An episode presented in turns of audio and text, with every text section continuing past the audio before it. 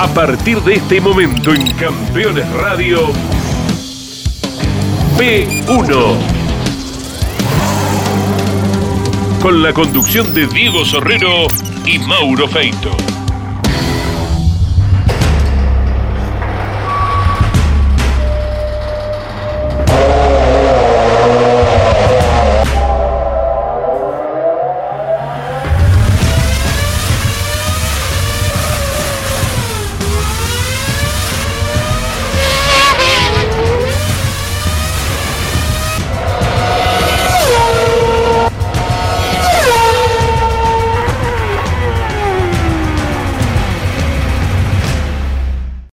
Amigos de P1, bienvenidos. Tercera parte de la vida del Toto Miguel Ángel Echegaray. Y ahora sí, después de haber recorrido durante dos semanas sus inicios en el automovilismo y especialmente su gran campaña en la Fórmula Renault Argentina, donde fue el récord de cantidad de victorias hasta el momento en que se retiró. Nunca nadie había ganado tantas carreras como él.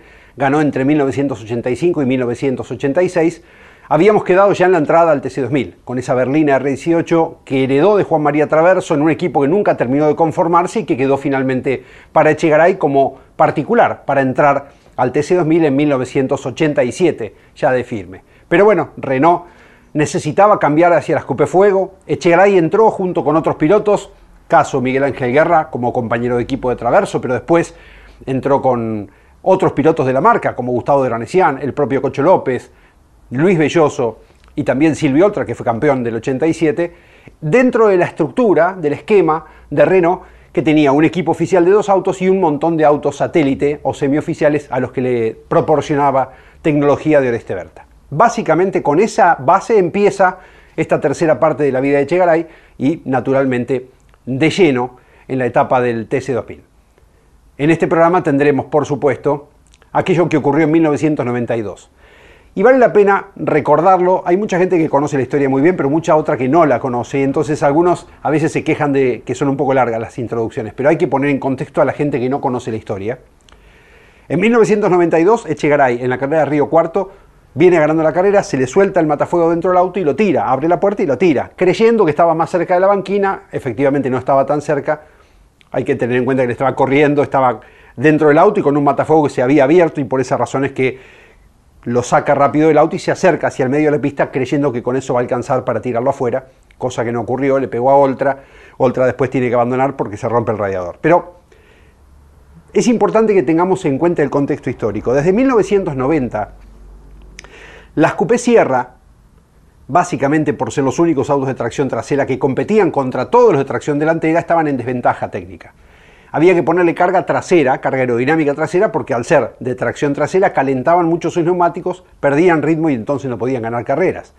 En desmedro de ello, todos los autos de tracción delantera, y eran los Renault, pero también eran los Volkswagen, había sido el Regata de, de Cocho López, todos esos autos tenían apoyo aerodinámico porque el reglamento de TC2000 permitía libertades aerodinámicos en la trompa. Entonces había una gran desventaja. Se llegó a hacer incluso algo mixto que era darle un poco de carga trasera a la escupesierra y al mismo tiempo largar de parado, porque largando en movimiento, ese plus que tenía la tracción trasera se perdía. Y a lo largo de esos años, del 90 al 92, casi del 89 en realidad al 92, hubo carreras en las que las denuncias eran tales como en Mar del Plata de 1990, que quedó desierta la clasificación, o en Concordia, de 1989 en la que Miguel Echegaray gana su primera carrera de TC2000 pero había terminado quinto en pista. Ocurre que la, excluyeron a los dos Renault oficiales de Traverso y Guerra y también al tercero y cuarto que habían sido Tito Besone y Jorge Mar del Río, pilotos con apoyo oficial de Ford. Había una guerra, realmente una guerra. Y a veces cuando uno escucha que se denuncian mucho y que esto le hace mal al automovilismo, por lo que pasó en el Super TC2000 el año pasado, sin ir muy lejos, Solamente con recordar lo que fue en los 90 nos damos cuenta que quizás no es para tanto, o quizás esto no es la primera vez que pasa, y otras veces el automovilismo hasta fue grande, cuando por esas guerras internas había tanta competencia que la, amistad no existía. Era en todo caso abajo del auto, que tampoco era tanto, pero en la pista no. Y realmente fueron épocas gloriosas del TC2000 porque se peleaba absolutamente todo. En ese contexto, hay un cambio de neumáticos que llegará y va a contar a partir de este momento y que determina que haya dos gomas corriendo, la goma que usaban todos los autos y la goma que usaba Berta. Y entonces pasó lo de Río Cuarto. Bienvenidos a la tercera parte de la vida de Miguel Echegaray. Sin más preámbulos, empezamos a disfrutarlo aquí en P1.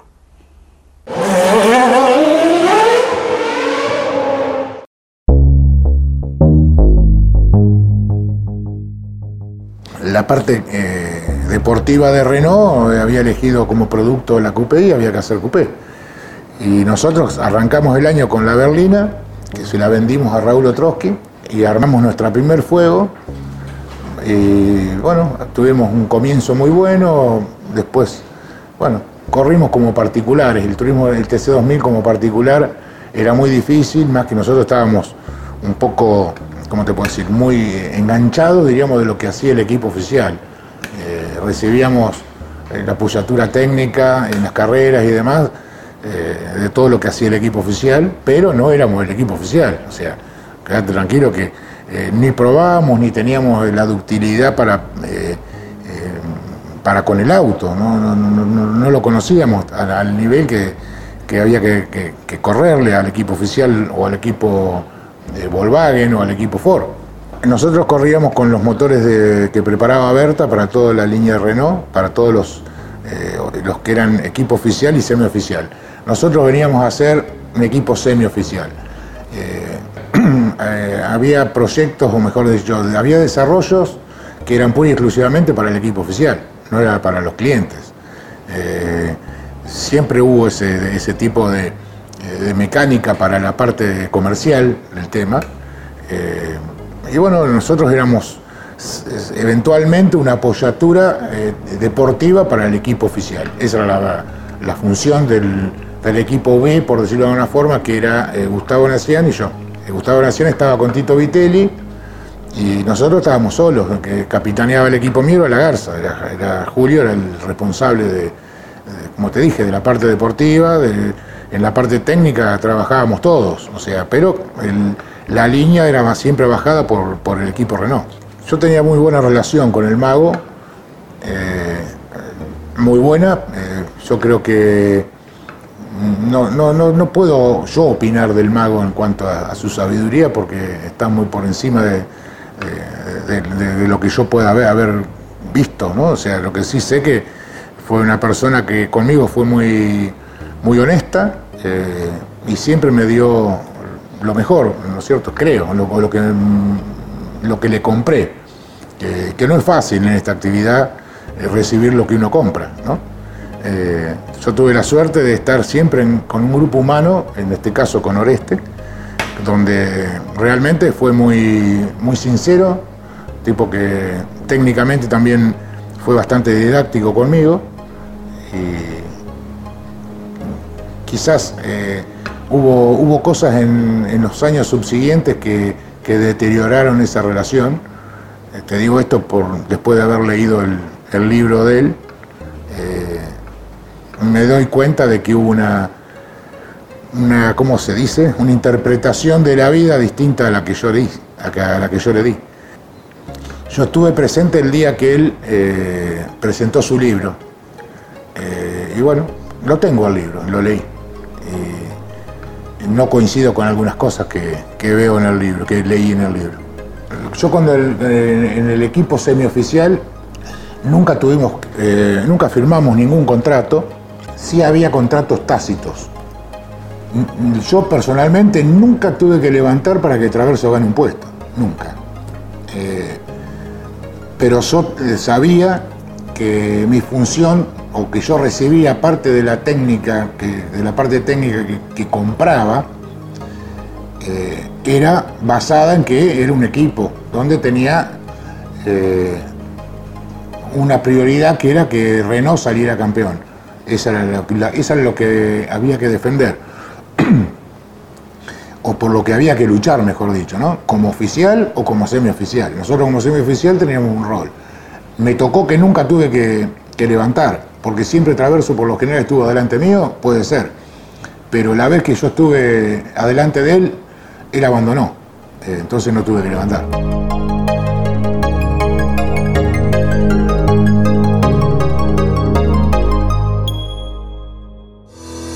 si estás buscando un repuesto original o alternativo para tu vehículo importado.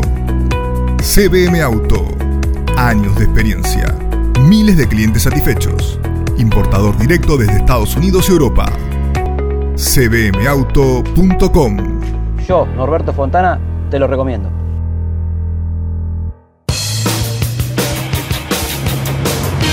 Había que hacer una pickup que tenga la fuerza de los que hacen.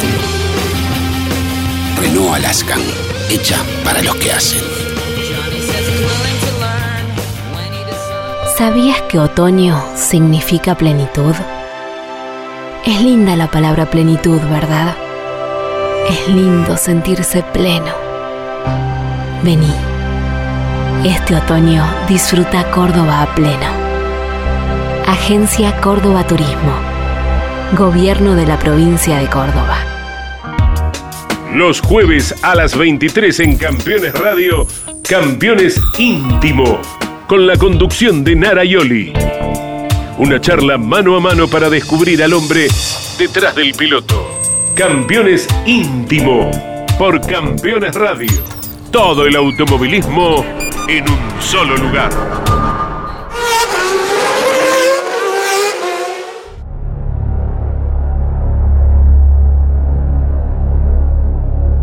Jamás le hice una maniobra antideportiva a nadie, a nadie, ni al Yoyo, ni a Tito, nadie. Es más, sí hacían contra nosotros, o sea, el equipo de Besón en ese momento eh, tenía dos autos, uno era Tito eh, y el otro era García Blanco, me acuerdo, que era una especie de equipo satélite. Y bueno, en la carrera de, de Mar del Plata habían aparecido las gomas Paul nuevas, que habían contratado la categoría, que ahí es donde empieza la debacle del año 92, que termina eh, en un escándalo. Que el, comienzo de esto fue que habían pactado en hacer una goma única eh, y, y primaba la buena fe. Resultó que la goma que habíamos probado era una cubierta qué sé yo, ancha así. Bárbaro. Esa goma única, cuando aparecieron las gomas para la carrera de, de Mar del Plata, era dos pulgadas más angosta. ¿Qué pasaba? Ninguna fuego daba más de 10 vueltas con la goma que se les rompía. Pues es notorio que los autos de tracción delantera frenan, doblan y aceleran con la misma goma que son las delanteras. Entonces la goma delantera no, damos, no alcanzábamos a dar una vuelta con la goma para clasificar. O sea, perdíamos un segundo y medio de una vuelta a otra. Entonces en esa carrera, eh, Mar del Plata, estábamos probando, bueno, sí, andábamos todos iguales, pero estábamos evaluando para la carrera que teníamos que parar a cambiar goma. Eh, voy a abrir la vuelta de clasificar en el momento que doy la vuelta, que voy a cerrar la vuelta que venía como para hacer el 1, como me escuchás, lo encuentro a García Blanco y me tapa la vuelta en la salida de la recta, lo cual me hizo perder la vuelta que cerraba y perder la que abría. Ya, obviamente que quedaba fuera de la copa. Y cuando lo paso, me acuerdo como si fuese hoy, lo alcanzo a pasar en la mitad de la recta, no lo choco, lo, lo, lo aprieto, lo aprieto y lo tiro a la banquina, le hago, lo puteo, le hago de todo. Me hizo perder la carrera, esa es la verdad. Y viene el comisario deportivo y me dice, ¿lo tocaste? No, no, no lo toqué. Yo para mí no lo había tocado, te digo honestamente. Lo apreté, pero se fue a la banquina, hizo un trompo, casi se mete dentro de los boxes. Miran el auto, me dice, tenés el escape doblado. Tenía una puntita de la oreja del escape doblado, pero con esa puntita del escape no lo tocás, no, lo impulsás a nadie afuera, te lo digo. Y como lo había tocado, me echaron directamente, me echó el sábado, eh, Marieri fue. Eh, el sábado me echó, Eh, me fui a mi casa. Y el domingo, la carrera, fue la carrera que se largó a llover, entonces, y ganó el flaco. Y, el flaco, cuando fue la carrera esa que si no llovía no llegaba con las gomas. Pero cuando empezó a llover, después empezó a parar.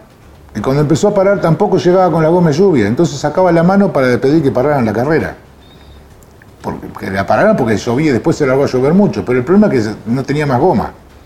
Ese era el tema. No que, que, que les molestaba manejar con lluvia. A raíz de eso es que se produce el, eh, la construcción de las gomas NA. Eh, se hacen las gomas NA, eh, se arregla que para la carrera siguiente corremos con, en las parejas, corremos con también con la goma Paul. yo llego segundo. tenía un auto que era realmente era un auto era un auto para pelear el campeonato, año 92. Y para la carrera de Río Cuarto aparecen las gomas Paú, las gomas NA. El mago hace la goma NA, que era la goma similar a la goma que habíamos desarrollado, entre comillas, o, habíamos probado eh, antes de comenzar el campeonato, que no se había cumplido, no se cumplió con lo, con lo que se había probado. O sea, la goma que se probó fue una y la goma que apareció después ah, fue otra. Y entonces estábamos en una terrible desventaja. Esos fueron los primeros eh, eh, explosiones que hubo dentro de la categoría. Cuando vamos con la goma NA a la carrera de, de Río Cuarto, claro, los cinco Renault que había, o los seis, eh, estábamos todos adelante, porque la goma, primero que era tan rápida o más, no mucho más rápida, pero era mucho más duradera que la Paul. Y bueno, fue la carrera que gané yo, fue mi primera carrera que gané en pista, eh, que fue la del Matafuego. Toda la pelea que había de la goma y demás, derivó en todas las consecuencias que tuvo la tirada esa de Matafuego. O sea, no, no, me estoy eh, atajando de nada, pero había un, clima de guerra muy grande dentro de la categoría ¿sí? y de intereses opuestos, tanto por parte de Ford, Volkswagen, nosotros. Eh, y bueno, en cierta forma eso fue lo que eh, fue, uno, uno, fue una de las cosas que, pasaron en el año que trataron de, evitar de que Traverso saliera campeón, ¿no es cierto? O sea, y que un Renault saliera campeón. Es más, todas las, denuncias y todas las movidas y demás que tuvo eh, el tratamiento del bendito Matafuego tenía un trasfondo político muy grande que es este que estoy contando.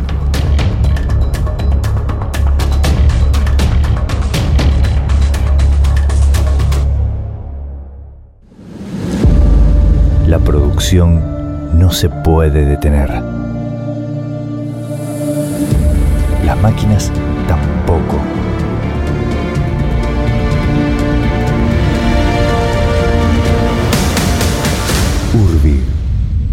Ingeniería Industrial. Aumenta la productividad y ganancias de tu taller con el equipo de alineación 5D Macking Parts. Obtener resultados en 90 segundos con la alineadora más rápida y precisa del mercado. Realizamos instalaciones en todo el país con técnicos profesionales y brindamos capacitación in situ para expertos o principiantes. Transforma tu taller a premium. Macking Parts. Campeones la revista semanal de automovilismo. Toda la actividad nacional e internacional con la información más completa y las mejores fotografías. Campeones. Reservala en todos los kioscos del país.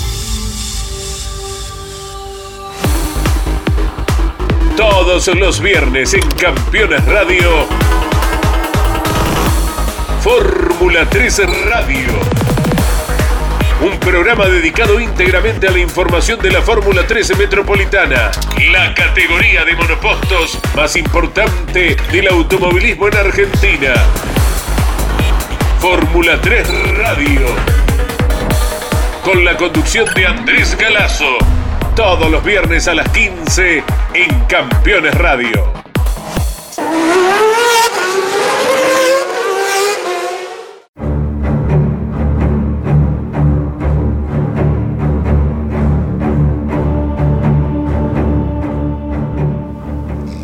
Nosotros nos peleábamos eh, muchísimo. El, Renault, o sea, no te puedo decir que éramos un, grupo, eh, el TC2000 que era un grupo, eh, cada cual defendía lo suyo. Mi primera carrera de TC2000 que yo gané fue en Concordia. Había llegado quinto. era tal el, ¿cómo te puedo decir? La puja por, por el las improntas que tenía, como él, las improntas de la, de la sierra, las sierras luchaban por su subida de cola, las la fuego por su ida de trompa. Entonces en el reglamento jugábamos a ver qué le daba, qué, se- qué, qué recibía Ford, qué recibía Volkswagen para que sea parejo. O sea, y lo, lo disputábamos entre nosotros, o sea, lo hablábamos entre nosotros, que éramos técnicos y pilotos, eh, eh, éramos los dueños de los equipos, en fin, y estaba, cada uno representaba una marca, por decirlo de alguna forma. Eh, y llegaron, había mil, mil discusiones, hasta hubo peleas, no sé, yo me, he peleado con, Tito Besón en la garra trompada, eh, en, las noches de, reuniones. Éramos amigos, después compartíamos y todo, pero la- éramos muy sanguíneos todos y, peleamos por, una causa. Y en esa carrera, me acuerdo que eh, a los Renault le hicieron 28 denuncias. Guido Maliandi fue el que hizo las denuncias, que era el director deportivo de Ford. Eh, por los cascos de carrocería que decían que no era de fuego. Eh, creo que ahí es donde empezaron, a mi criterio, ¿no? Un poco las, las cosas eh, que a mí no me gustaban, que era lo extradeportivo. Traverso y la vuelta número 29. Restan tres y la fracción en estos momentos para terminar esta carrera en Concordia. La diferencia con Guerra 3 segundos 64, con Besones 6 segundos 47, con Del Río 12 segundos 46 y con Echegaray 13 segundos 58 y de esta forma el Toto Echegaray tratando de ganar una posición en desmedro de Jorge del Río, quien está en la cuarta colocación. La cuestión que lo echaron a Traverso, lo echaron a, a los Ford por, por- los anclajes de suspensión. Eh, la cuestión que gané yo la carrera. Ahí hay una anécdota media, media cómica, tragicómica. Eh, resulta que los, los, los Renault los habían eh, es- ¿cómo es? denunciado por las tapas de cilindro y por las carrocerías. Por las carrocerías no, no- no- no prosperó porque era una pavada, o sea, si bien las carrocerías de la GTA eh, tenían una diferencia, pero desde el punto de vista técnico no tenía ningún beneficio ni ninguna modificación porque la parte que tenía de distinta, eh, después para prepararlas para TC2000 estaba autorizado cortarlo, que eran los pasarruedas traseros. Pero, a ver, había que buscar cualquier motivo para eh, sacarle los puntos al otro. Y cuando le denuncian las tapas, sacan las tapas de todos los Renault y se las llevan para revisar. A la CDA. Entre, los que, entre las tapas de los que llevan estaban las del Flaco, la de Guerra y la mía. Eh, no me acuerdo si había alguna otra más. De Ford se llevan, se llevaron no sé qué cosas que había denunciado Renault a Ford. Eh, la cuestión que a los Ford los echaron porque tenían eh, eh, corregían la comba desde un lugar que no, no estaba permitido. Ese era el, el punto neurálgico. Bueno, la cuestión que se armó una, una disputa, una, no sabes lo que fue. Que las tapas estaban bien, que las tapas estaban mal, pasó una semana, pasaron 10 días, y que cortaban las tapas y que no las cortaban, y que, bueno, para todo esto había presiones eh, subterráneas eh, por parte de las terminales en contra de, en este caso, de Renault. Eh, bueno, se llega a un punto que estaban reunidos un día martes, eh, yo todos los martes iba a la CDA, me había quedado la costumbre de tantas veces que estuve suspendido que, y sancionado que iba, siempre iba a pedir clemencia, bueno, se me había con- convertido en un ritual. Era, yo iba, hablaba con, con Carlos Norman, con Caballero, que en ese momento estaba ahí, con Nicodemi, toda la gente que, que hacía la parte administrativa ¿no? de, de la CDA, tomábamos mate, charlábamos, o sea, teníamos una muy buena relación. Eh, bueno, el martes ese voy, llego y estaba Carlos Norman, eh, como siempre, eh, y le digo, ¿qué pasó? Le digo, Carlos, con las tapas, porque me, me voy mañana a Córdoba, le digo, y quiero llevar la tapa, si está. Y Carlos Norman, con muy suelto de cuerpo, o sea, me dice, no, dice, no sé, está acá la tapa, dice, llévala. La, tuya. La tapa mía, sí, llévala. Bueno, pero filmame, sí, sí. Entonces agarra, me da la tapa, porque la tapa mía evidentemente no estaba, no estaba cuestionada. La que estaba cuestionada era la de Traverso y la de Guerra. La mía evidentemente era distinta, pues si no también la hubiese metido en la bolsa. Eh, Esa es la verdad. Eh, entonces, eh, me da un papel donde me hace firmar que me retiraba la tapa. Yo agarro la tapa. Cuando agarro la tapa, pienso, digo, si los si están mal las otras, eh, gano yo la carrera. O sea, ¿Ya lo habían echado los Ford? los Ford no estaban mal. Entonces agarro la tapa y me voy con la tapa. Digo, me parece que me parece que me estoy llevando la tapa y no me la tendría que llevar, pero bueno, me la dieron. Por las dudas me voy. Entonces me voy, aprieto el ascensor. Con la tapa me temblaba, porque digo, me llegan a ver con la tapa en la mano, van a pensar que me la estoy robando. Eh, para el ascensor, se abre el ascensor. ¿Quién estaba dentro del ascensor? El ingeniero Sierra, el jefe de la técnica de la CDA. Buenas noches, buenas noches. Eh, ¿Va para abajo? Eh, sí. Bueno, no, no, para arriba. Ah, listo. Le cambié porque me, quería que yo me quería subir, porque me iba a preguntar.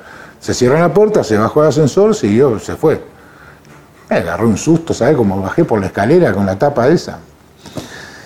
Me fui a la cochera, agarré la tapa y me voy. Me voy de ahí, agarro, lo llamo por teléfono al mago y le digo, este, digo, yo estoy por ir a, a- a Córdoba, pero no puedo ir mañana, puedo ir el viernes. Si le mando la tapa, yo tengo la tapa, le digo.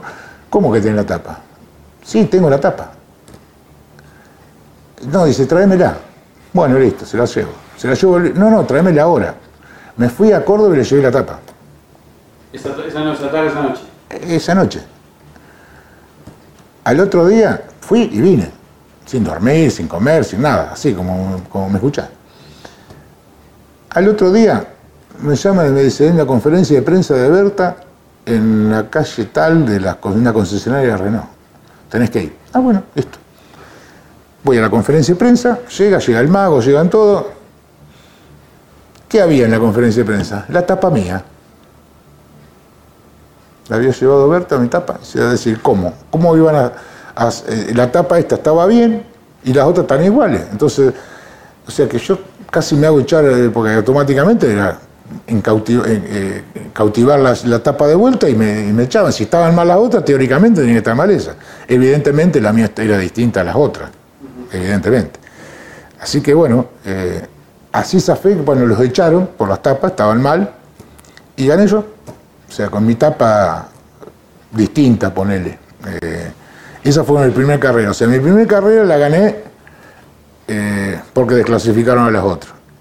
Y la que gané verdaderamente en la pista, me sancionaron, me echaron porque tiré el matafuego. TC2000 parecía, se le abrió, se tiró algo, tiró algo el auto del Toto Chegaray, perdió algo el Toto Chegaray, ahí lo agarró el auto de Silvio Oltra, parecía algo de plástico, lo golpeó y lo tiró a un costado. Me trataron de, ¿cómo te puedo decir?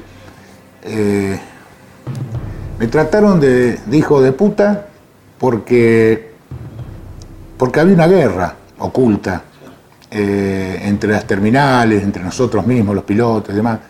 Eh, yo no le tiré el matafuego a nadie. Yo, me cometí, el error de tirar el matafuego a la mierda porque es lo que me salió, porque me agarró de improviso y hoy eh, hasta se informó tan mal del tema que hoy hay, hay gente que, que sigue preguntando y sigue diciéndome que yo le tiré el matafuego a Traverso. Y Traverso venía a cuatro segundos atrás mío. Eh, y Traverso me había dejado, no, no me iba a correr porque sabía que yo andaba, tenía el auto mejor que él. Eh, yo intenté dejarlo volver a tomar la punta porque me acuerdo perfectamente cómo fue la maniobra que lo paso. Lo paso porque el flaco hace una maniobra restrictiva a, a- a Oltra eh, y yo me tiro por afuera en la curva 1, el flaco levanta y me deja entrar. Entonces, nobleza obliga, si él hizo una maniobra para que yo, en definitiva, la maniobra la hago para pasarlo a Oltra, no para pasarlo a Traverso. Pero como quedo expuesto por afuera, el flaco ve eso, entonces levanta y me deja entrar, adelante de él.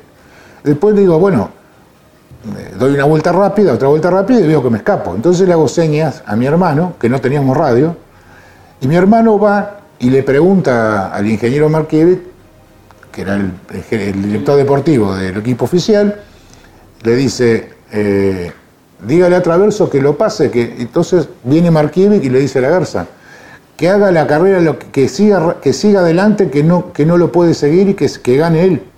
O sea, que el flaco mismo le dice que gane yo, o sea, que él se, él se defendía como estaba. Cuidando que no se le escape, va a ganar. Aquí está el final, la bandera cuadro. Vaya gritándolo, Mercedes. Ganó el Toto Echegaray. Segundo, Juan María Traverso. Tercero. Yo tenía auto para ganar, ¿eh? o sea, no es que me dejaba ganar, no me quería correr, no me podía correr. Entonces, él, si yo levantaba para que el flaco me volví, de devolverle el puesto, corríamos riesgo que nos pasaran de vuelta. Ese era el, el tema. En eso pasa lo del matafuego. Yo, todo esto que estoy contando pasó abajo del auto. Yo arriba del auto venía como, como Pancho por mi casa. Eh, y uno, cuando viene así, pues, yo vengo esperando que se me rompa una goma, que, qué sé yo, que se te suelte el matafuego, no lo espera nadie. Cuando salgo de la curva 1 que cambio, el matafuego había andado suelto arriba del auto un rato largo, por lo que estaba todo rayado el piso. Yo nunca lo había visto, ni lo había sentido. ¿Qué voy a sentir? Pues es que yo, eh, con el tema del matafuego, eh, declaré 500 veces más o menos en, en- en radios y en, en público y en la CDA. Y al, a Rivarola le debo haber explicado el tema no menos, sí, sí, te digo, 30 veces. Cada vez que le explicaba me hacía una pregunta cada vez más insólita de lo que podía haber hecho, o de lo que podía haber pasado, o de lo que por, o cómo fue. Entonces me decía, pero usted tendría que haber parado en boxe. Le digo, no, no me entendió, doctor. Le a mí me pasó que me agarró esto de sorpresa y yo no, me- lo supe resolver. Yo no, me, premedité en ningún momento tirar el matafuego a nadie. Jamás. Y además, ¿cómo voy a pensar que se me va a soltar un matafuego?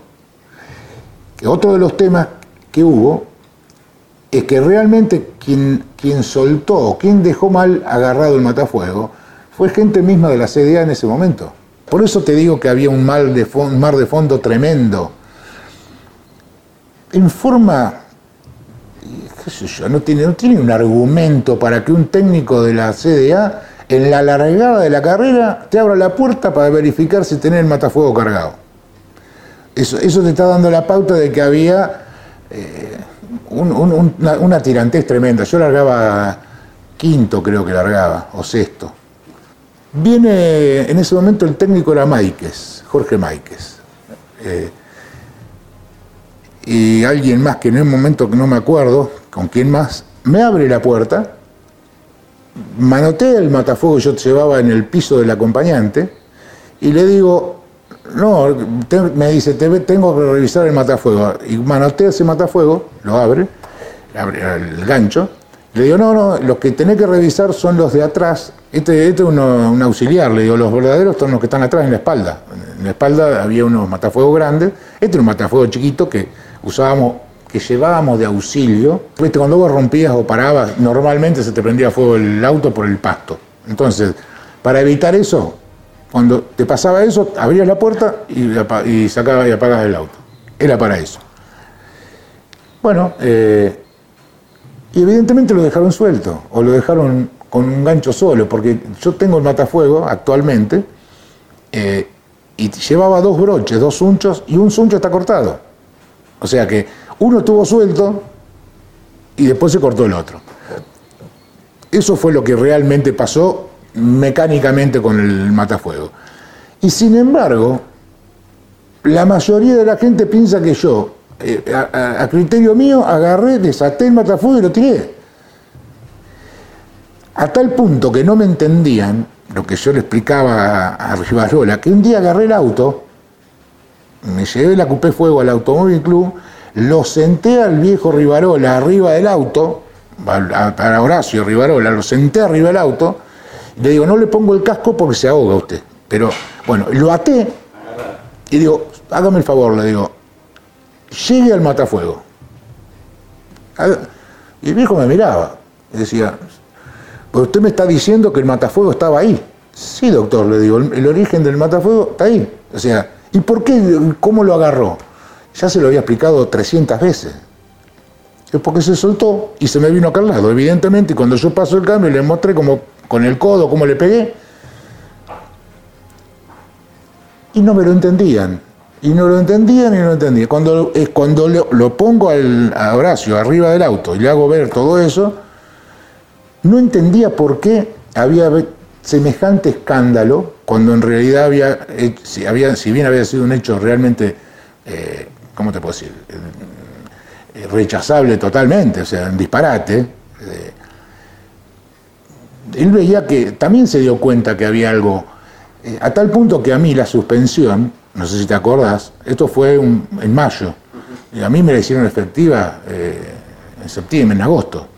Eh, yo corrí durante dos meses o tres meses porque estaba ahí la apelación y que miraban, hasta que de un día para el otro, Pablo Brea, el presidente era, de la CDA, de un día para el otro me dijeron, punto final, hasta acá. Pero hasta acá, listo. Culpable. Y culpable. Y ahí, bueno, eh, me quedé sin, sin poder correr.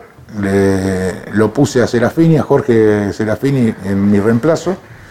Corrió con mis publicidades, corrió con todo. Me hizo un- en cierta forma me hizo un favor. Nos hicimos un favor muy grande, éramos muy amigos con Jorge.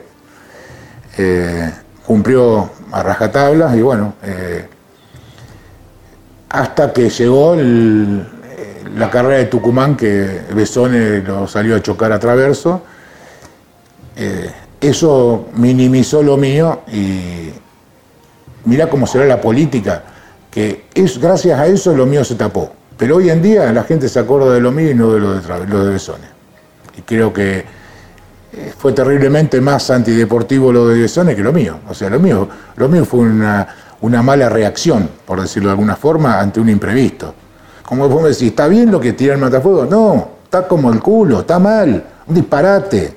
Ahora, no le elegí tirar el matafuego a nadie. No le, a ver, no hice ninguna. Ganando una carrera, mi primera carrera, ¿a quién le voy a tirar el matafuego? O sea, fui un boludo, fui un boludo. Estoy bárbaro, pero no me ponga que soy un hijo de puta, que se lo tiré. Y, no, eso fue un escandalete. eh, fue una cosa, eh, una gigantografía del hecho. Esa es la verdad. Donde culpo a, a conocidos y extraños, eh, a todos, porque convengamos que es una actitud indefendible. Entonces yo no puedo exigir que un amigo me defienda ante una cosa de esa. No, macho, jodete. Vos hiciste una cagada, sí hice una cagada. Ahora, de ahí a que vos me sentenciés, la cumplí, la cumplí. Ya está. Me comí un año de, suspendido. O sea, no, no, no es que eh, eh, fue una cosa así a la ligera y pasó y no pasó. No, me costó, me costó parte, parte de mi tranquilidad en la vida. Eh, me costó la, ¿cómo se dice? La, la- vida privada de mis hijos, la vida, la vida privada mía, eh, la formación de mis hijos. Mis hijos lo tuvieron que padecer en la calle. Los, chicos son, mis hijos también tuvieron medios inmovilizados por el tema, socialmente. Eh, el tipo, cualquiera tiene, cualquiera, cualquiera. Con el que, que, que me, que me quiera, eh, cuando yo quiero hablar de algo, cualquiera me puede neutralizar. Eh, vos fuiste capaz de tirar un matafuego. Esa es la, la bendición que me dejó el matafuego. Entonces me desautoriza para un mi- millón de cosas. Y te digo, eh,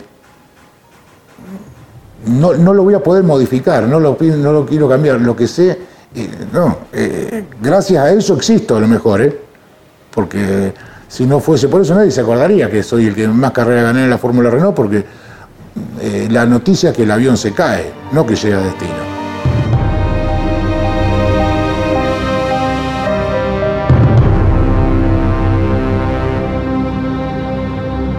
Si visitas Miami, no extrañes lo que dejas por unos días. Visita Las Acacias, el gourmet argentino. Productos argentinos y regionales. Las Acacias, un punto de encuentro en Doral. Encontranos en la 82, 00 Northwest y la 14 Street. Desafía tus límites. Tonino es tu mejor opción. Si de bicicleta se trata, acércate a Tonino, el surtido más amplio y una gran variedad de productos. 35 años de trayectoria. Visítanos en nuestras dos sucursales, Lomas de Zamora y Lomas del Mirador. Seguinos como Bicicletas Tonino, www.bicicletastonino.com.ar. Terrus, una nueva concepción de vida.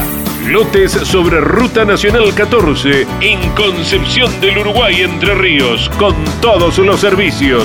Financia y construye Río Uruguay Seguros. Para más información, www.terrus.com.ar. Comunicate con este programa. Deja tu mensaje de texto o voz al WhatsApp de Campeones Radio. 11 44 75 0000. Campeones Radio. Todo el automovilismo en un solo lugar.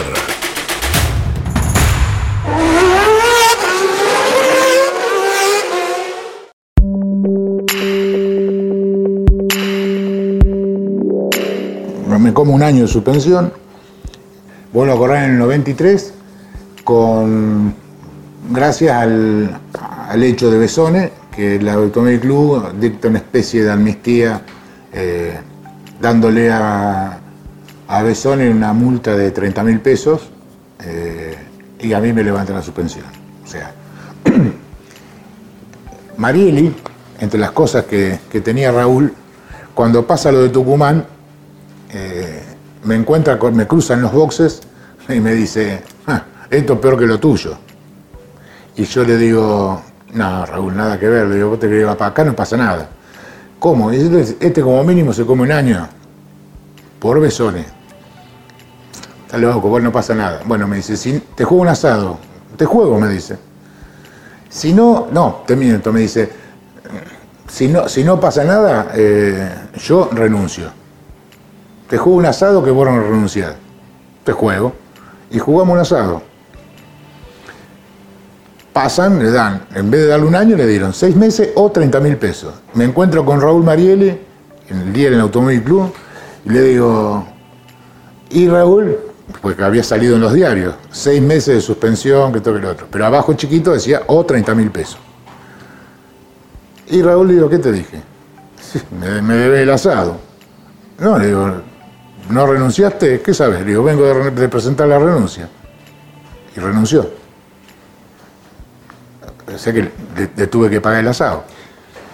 Después de ese año me levanta la suspensión, empiezo con el, el 93, tuve un año excelente, saqué puntos en todas las carreras, corrimos un año, la verdad, espectacular, y fuimos de los últimos ganadores con una Copa Fuego en el Chaco.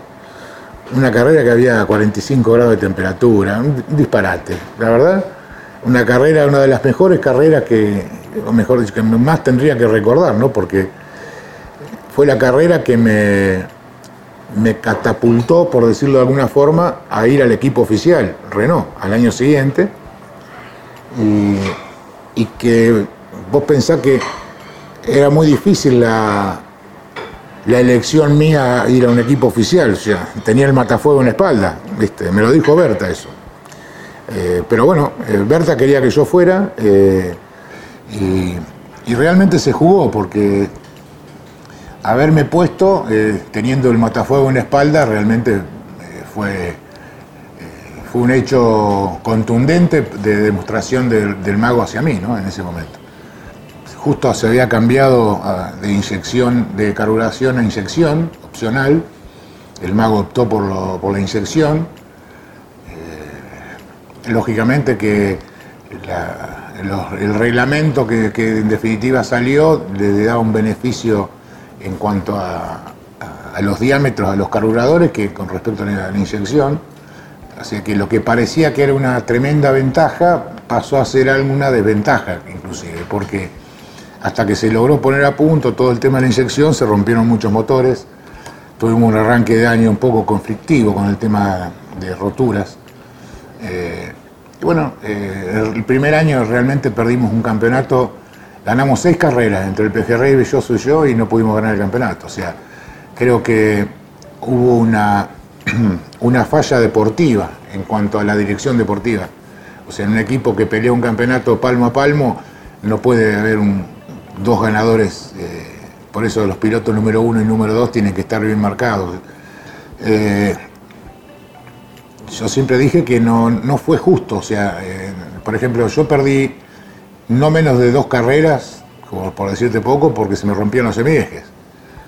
Eh, realmente habíamos hecho un buen equipo, estaba Tito Vitelli, eh, que realmente fue un, tipo eh, real trabajador. Tenemos anécdotas muy buenas con Tito. Hay una entre Leu, que el mago había hecho unos motores para clasificar, ¿sí? que eran no cañita voladora, pero motores con un desarrollo nuevo, que los quería preservar. Los usábamos para clasificar, los saca, estaban en desarrollo, los sacábamos y, los desarmaban, después los miraban, ¿no? clasificábamos muy bien con esos motores y después para correr poníamos un motor nuevo. Y en esa carrera eh, había clasificado, eh, creo que primero el pejerrey, o segundo, y yo sexto. Y, obviamente cuando uno está en un equipo, al primero que le tenés que ganar es al compañero de equipo. Eh, si bien éramos muy amigos y demás con el peje, pero eh, hoy somos más amigos que antes, eso seguro. Eh, yo quería ganarlo y él también, por supuesto. Y, y estábamos todos en la misma causa, queríamos realmente pelear el campeonato y ganarlo. Eh, bueno, la cuestión es que yo veía siempre un, fa- un favoritismo para, para el lado del peje, porque estaba, él vivía en Córdoba, eh, a mí se me hacía muy, muy difícil tener un contacto físico con el equipo, este, por más que iba dos veces, una vez por semana iba, pero bueno. Eh, los que estamos en el automovilismo sabemos lo que es el, el ojo del amo, ¿no? Y yo veía siempre un favoritismo, o lo sentía. Y en esa carrera, medio como que estaba con trompa yo, estaba enojado porque, ¿cómo me va a ganar? ¿Cómo va a estar sexto? ¿viste? Salgo a cambiar el motor, el domingo a la mañana salimos en tanque lleno, doy media vuelta y se me rompe una válvula, se, cae una válvula y se rompe el motor. Entonces estábamos con Tito eh, esperando ahí que llegara el auto, que lo trajeran, traen el auto, eh, eran las nueve y media de la mañana, 10 de la mañana, o sea que había que, había que meterle patas porque no llegábamos para la carrera, que eran las 12 del día. Entonces le digo a Tito, eh, Tito, vamos a ponerle el motor que sacó el peje cuando que hizo el 1. y, y Pedro, que era el mecánico, dice, no, no, Toto, vos no te hagas problema, andá a buscar el motor. Entonces van a buscar el motor y en vez de agarrar el motor de la baulera 1, del lado derecho del colectivo, del camión, agarran el motor que estaba en la baulera 1 del lado izquierdo, era el del peje. Vienen, nos ponen- se ponen a ponerlo y todo, y, Tito agarra, dejó que pasara una media, 40 minutos, que estaban armando el auto y, le dice, bueno, ahora lo llamo, lo llamó a Markiewicz y le dice, Markiewicz, dice, nos equivocamos de motor. Bueno, bueno, dice, sáquenlo, sáquenlo. Sí, sí, lo vamos a sacar, lo vamos a sacar. Cuando- dice, no, pero esperen, no, no le da la hora. Ya, entonces blanqueamos que le habíamos errado eh, y tuvimos que dejar el motor ese. ¿Y quién ganó? Ganamos nosotros. Eh, y, no pudimos, eh, no- nos ganó el campeonato, lo ganó Maldonado. Y eh, que había quedado en la última carrera entre Maldonado y, y Sanata. eh, y, ahí empezó, eh, pasó a jugar un poco la, eh, no sé si la amistad, eh, sino eh, yo podía ser más amigo de- del Yoyo que de, que de Sanata, sin ser amigo de los dos. Nosotros corríamos con, éramos, éramos IPF, éramos el Ayón. Y yo era IPF. Entonces, bueno, si ¿a quién va a ayudar? ¿A Ilolay o a IPF? Y no, yo ayudo a IPF. A mí me pasa eh, el Yoyo. El Yoyo venía delante mío. Eh, me empieza, y yo venía atrás del Yoyo. Y me empieza a pasar Sanata a mí. Cuando Sanata me está pasando, yo agarro la chupada de Yoyo y la chupada lateral de, de Sanata y llego a la. o sea, lo, apoyo a Yoyo o sea, y lo empujo. Entonces los dos evitamos que nos pasara Sanata. Entonces, más que como ayudarlo a- al Yoyo, fue para que no me pasara Sanata. O sea, aprovechar yo la succión bien de. Y bueno, el mago se enojó. No sé, eh, no lo entendí nunca. Eh, lo único que yo te puedo decir es que en cierta forma me dolió un poco eh, haber visto que, estuvo bajo sospecha esa, esa acción mía. Eh, no, no he vuelto a hablar con el mago desde que leí el libro.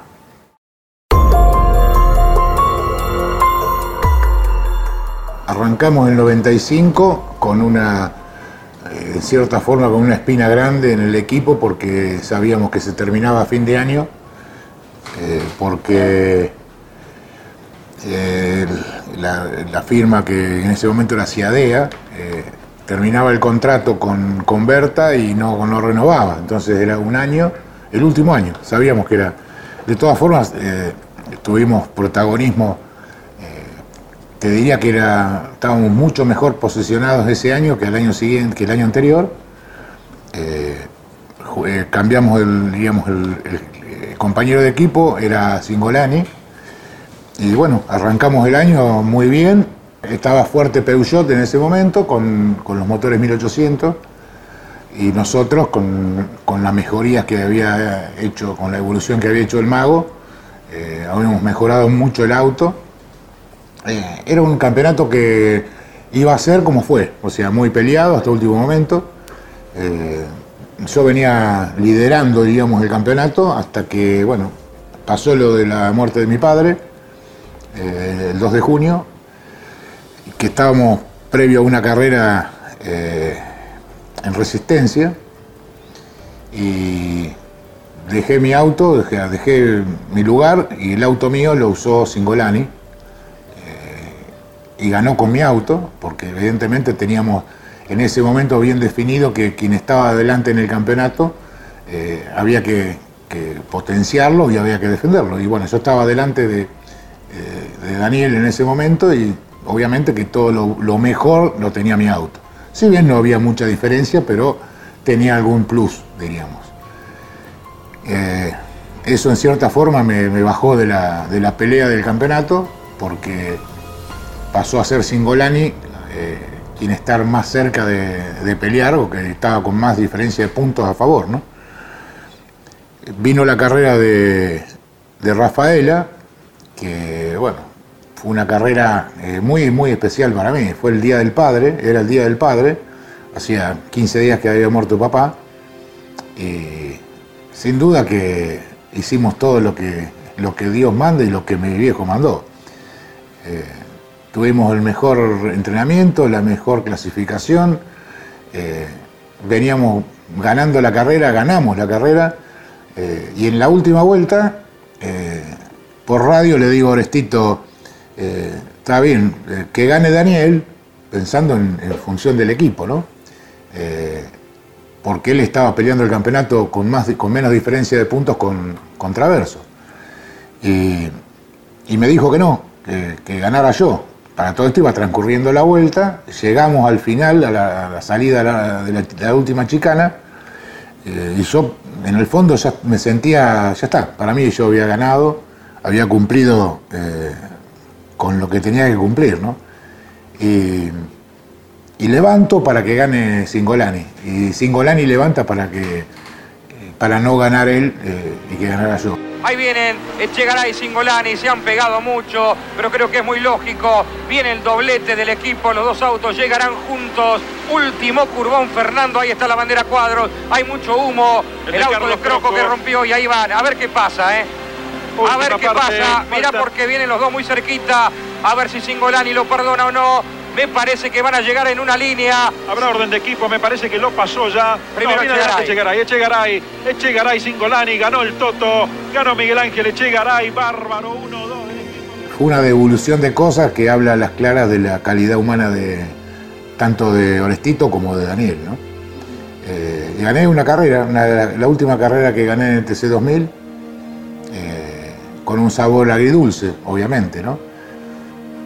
Estaban mis hijos, chiquitos, eh, tengo, tengo un recuerdo, eh, la verdad, eh, como te dije, bien agridulce, pero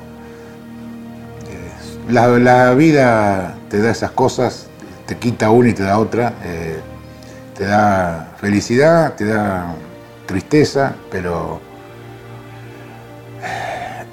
no hay nada que, que tapara la pérdida que había tenido.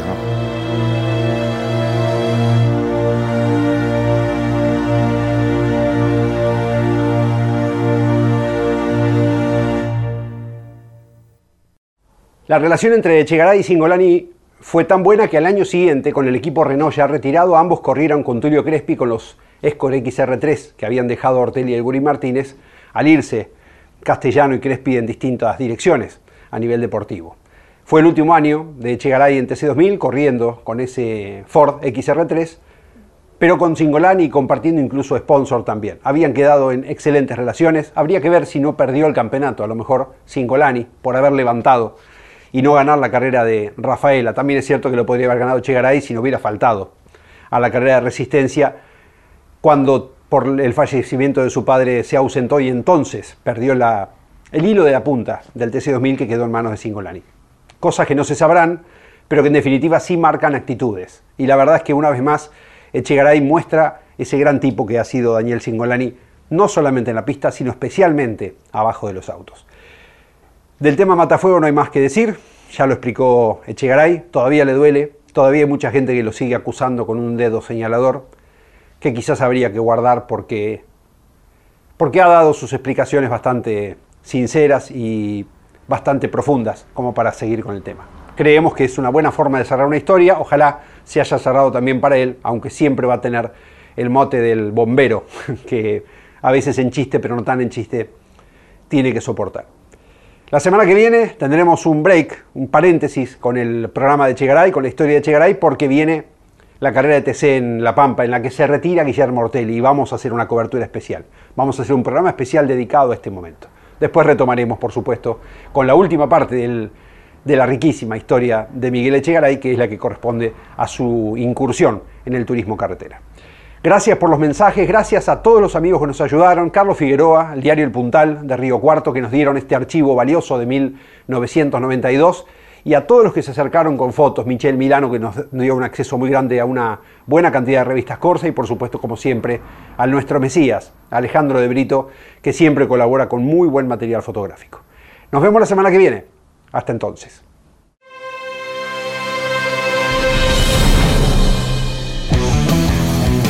Hasta aquí en Campeones Radio P1 con la conducción de Diego Sorrero y Mauro Feito. Campeones Radio. Una radio 100% automovilismo.